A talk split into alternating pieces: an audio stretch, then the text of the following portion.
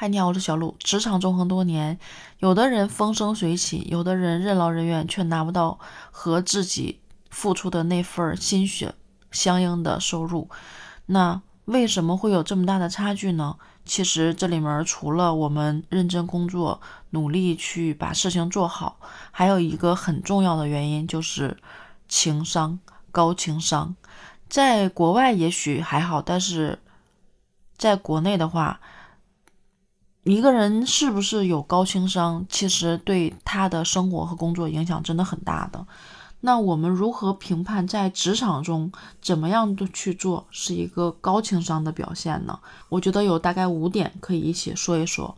首先，第一个情绪管理能力。在工作中，当你遇到压力和不愉快的事情，其实是非常常见的。不正确的情绪表达呢，其实是会影响到自己和他人的情绪状状态的。严重的话，会影响到工作效率，甚至会威胁到公司的利益。那么，如何去做情绪管理呢？首先，你要关注自己的情绪，去监控自己的情绪状态。通过观察你自己的情绪状态、你的认知模式、你的自我对话以及身体反应等，进行这种情感的反省，为自己去制定适合的这种情绪调节策略，避免这种错误的情绪表达。那在自我调节方面呢，我们其实是可以采用一些物理方式帮助自己去做调节的。比如说情绪比较激动、愤怒的时候，我们可以通过这种深呼吸的方式。然后呢，让自己的情绪晃反，并且记录自己的情绪和反应，可以试着去寻求一些他人的支持和理解，积极的去面对这些问题。在和同事和上级沟通的时候，要多倾听和尊重对方的需求跟情感，表达出自己的情感的时候，同时也要尽量的避免冲突和攻击言论。这样的话，其实我们在情绪管理上相对而言，可能就有比一般人高出一大截了。有的时候，更好的自我情绪管理能力和照顾别人的情绪，对工作来说，有的时候会做到事半功倍的。嗯，第二个就是要多元思考。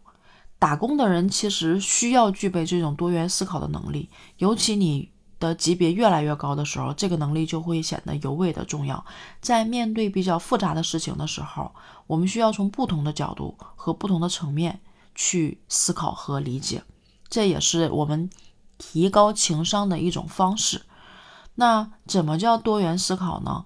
我们就要不仅从局部角度去看问题，而且要把它放在更广泛的背景下去思考，寻找不同的因素对问题的影响。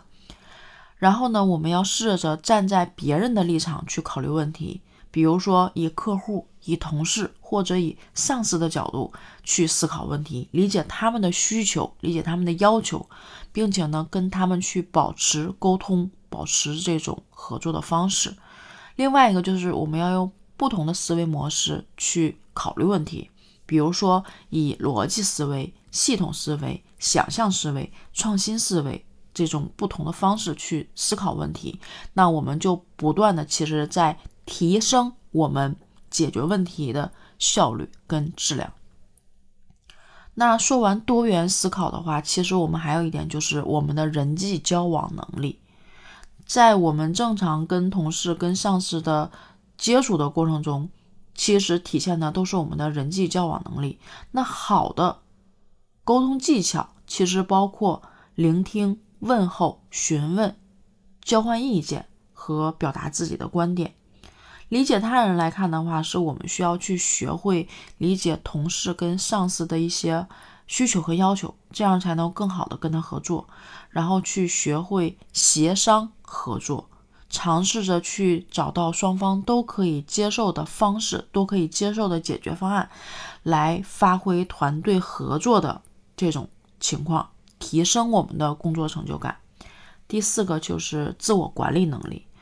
作为职场中打拼的人来说，其实各个方面的综合表现都比较重要。自我管理能力的话，其实也是必不可少的，包括去管理自己的时间、工作和健康等等，发现自己的优势和不足，去思考可以做到的事情和容易出现问题的事情，然后可以更好的去调整我们的工作。另外就是刚刚说到的管理时间，我们要制定一个合理的工作计划，去减少一些无效的工作时间，并且能够按时的完成工作任务。再说就是保持工作和生活的平衡，我们要通过这种健康的饮食、良好的睡眠和不断的学习，来增强自身的这个健康和心理健康。最后一个就是我们要保持这种持续学习的能力，我们要不断的学习和提升自己的能力。这个其实是我们作为打工人最最底层的能力。这个学习除了包括我们的技能，也包括我们如何去提高情商。学习新知识和技能呢，其实是为了适应这个时代的发展，适应新的工作的环境的变化。不断提升自己的一个能力跟素质，比如说像沟通技巧、像语言能力。最后呢，高情商的打工人可以更好的应对各种挑战和困难，可以更好的完成工作任务，也能更快的拿到晋升的机会，对我们的职业发展是非常有帮助的。所以你看。我们以为的那些投机取巧的人，我以我们以为的那些游刃有余的人，他们真的具备了很强的这个能力，是我们可能没有意识到的。那我们如何能把自己做得更好？我觉得以上五点其实是值得我们学习的。好的，小鹿就讲到这儿了，拜拜。